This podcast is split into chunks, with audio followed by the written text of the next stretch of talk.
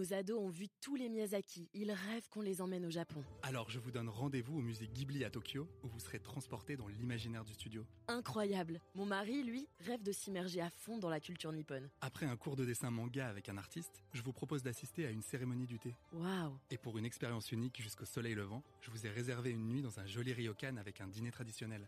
Je nous y vois déjà. Avec Marco Vasco, ne rêvez plus, vivez votre voyage l'esprit libre. Au rendez-vous sur marcovasco.fr pour imaginer votre prochain voyage sur mesure.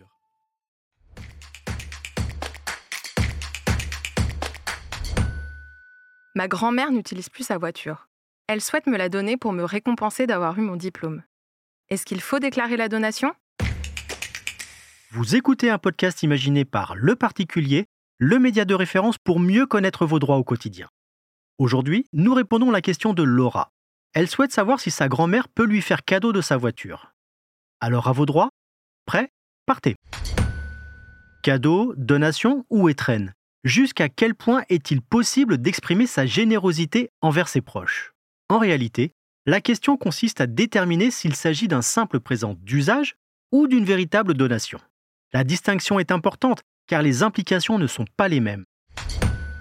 Le présent d'usage est un cadeau remis à l'occasion d'un événement familial ou de certaines fêtes comme Noël, le jour de l'an ou toute autre fête religieuse. Un mariage, un pax, un anniversaire, la naissance d'un enfant ou l'obtention d'un diplôme sont des événements familiaux. Quant au cadeau offert, il peut s'agir d'une somme d'argent ou d'un bien, bijoux, voiture ou tableau par exemple. Le présent d'usage a deux caractéristiques très avantageuses par rapport à une donation classique. D'une part, il échappe à tout droit de donation, d'autre part, il ne sera pas réintégré ultérieurement dans la succession de celui qui l'a offert. Comment savoir si la voiture de ma grand-mère est un simple cadeau ou une donation? Il n'existe pas de barème officiel permettant de déterminer si le bien donné est un cadeau ou une donation.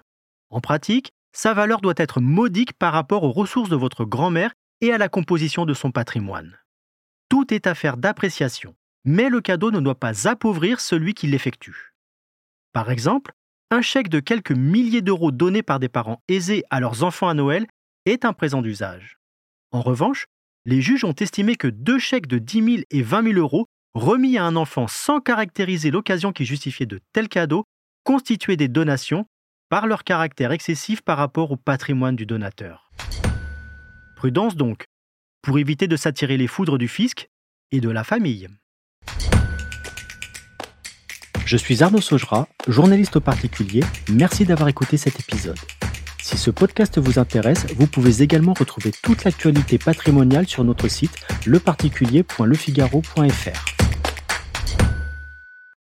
Nos ados ont vu tous les Miyazaki. Ils rêvent qu'on les emmène au Japon. Alors je vous donne rendez-vous au musée Ghibli à Tokyo, où vous serez transporté dans l'imaginaire du studio. Incroyable. Mon mari, lui, rêve de s'immerger à fond dans la culture nippone. Après un cours de dessin manga avec un artiste, je vous propose d'assister à une cérémonie du thé. Waouh. Et pour une expérience unique jusqu'au soleil levant, je vous ai réservé une nuit dans un joli ryokan avec un dîner traditionnel.